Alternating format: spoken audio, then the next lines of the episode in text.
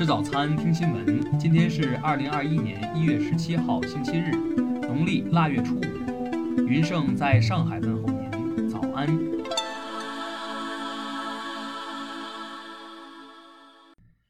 首先来关注头条消息。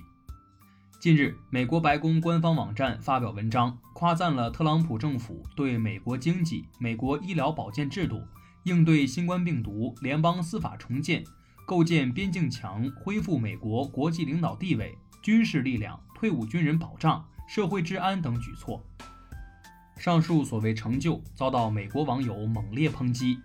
一位网友表示：“三十九点八万名因新冠病毒死去的美国人，国会暴乱，两次弹劾，新冠疫情肆虐，美国失业率再创新高，与中国的贸易战重创了美国的经济。”以及那些数不清的谎言，这些都是特朗普政府做出的成就。有媒体评论称，当前特朗普的声望和民心都已跌到谷底。白宫此时发布特朗普截至2021年1月的所有成就，并不能让网友感到欣喜和光荣，反而激起了他们的怒火。听新闻早餐知天下大事，下面来关注国内新闻。国家卫健委通报近期全国聚集性疫情情况时指出，干部群众疫情防控意识有所淡化，公共场所防控措施有所放松，体温监测、查验健康码等很多流于形式，需引起高度重视。中央农办农业农村部近日印发通知，要求有关部门积极协助做好农村地区疫情防控工作，抓好农业生产和农产品供给。国家邮政局日前介绍，为保障网上年货节的顺利举行，已要求快递业统筹做好疫情防控和民生保障工作，尽最大努力确保消费者顺利收到年货，愉快度过春节。人社部消息，今年年底前，我国将实施社保卡申领、社保功能启用、补换、临时挂失等服务事项的跨省通办。数据显示，目前全国约二十万家医疗机构、三十九万家零售药店已经纳入医保定点，基本满足了参保人医疗和药品服务需求。工信部日前公布，截至去年年底，城镇人口密集区危险化学品生产企业已搬迁改造一千一百二十三家，完成当年阶段性目标。昨日，中国科协发表慰问信。向所有曾经及正在抗疫战线奋斗的公共卫生与预防医学科技工作者们，致以崇高的敬意和新春的问候与祝福。河北省昨日印发公告，宣布设置石家庄市应急物资中转调运站，为外省区市及省内其他城市对石家庄所需应急物资运输提供中转调运服务。根据华盛顿大学模型预测。美国将在五月一号之前新增十九点二万例新冠肺炎死亡病例，届时死亡总数预计将达到五十六万余人。美国五角大楼十五号称，驻阿富汗和伊拉克的美军人数已分别降至约两千五百人。研究显示，美国总统特朗普发布的中美贸易战，从二零一八年至今已导致美国国内减少二十四点五万个就业岗位。世界卫生组织十五号公布了一些会议结果，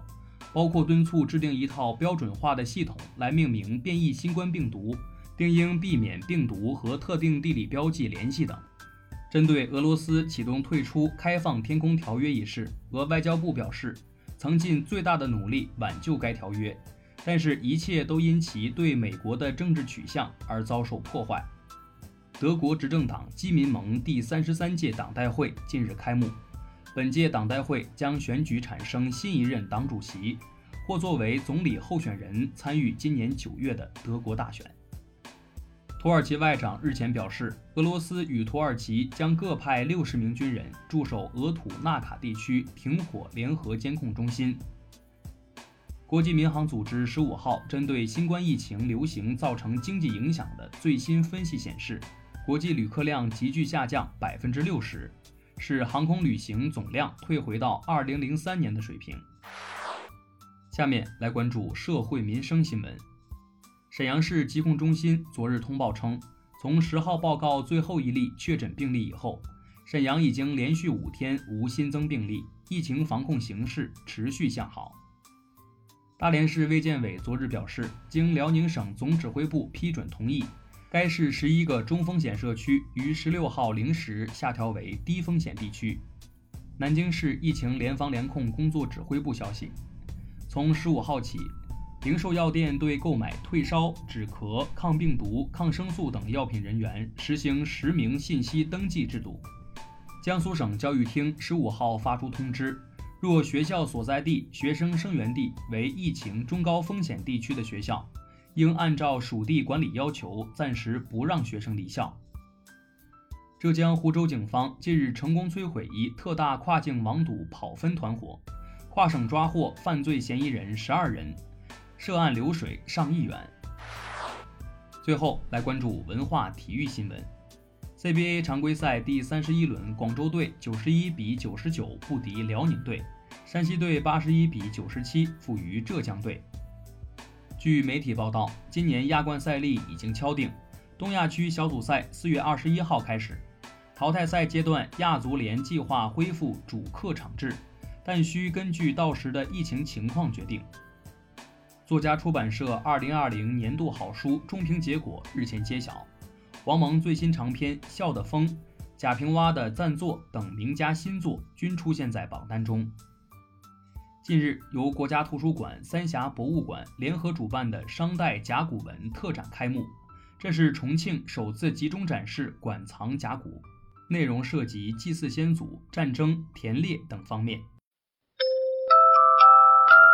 以上就是今天新闻早餐的全部内容，咱们明天不见不散。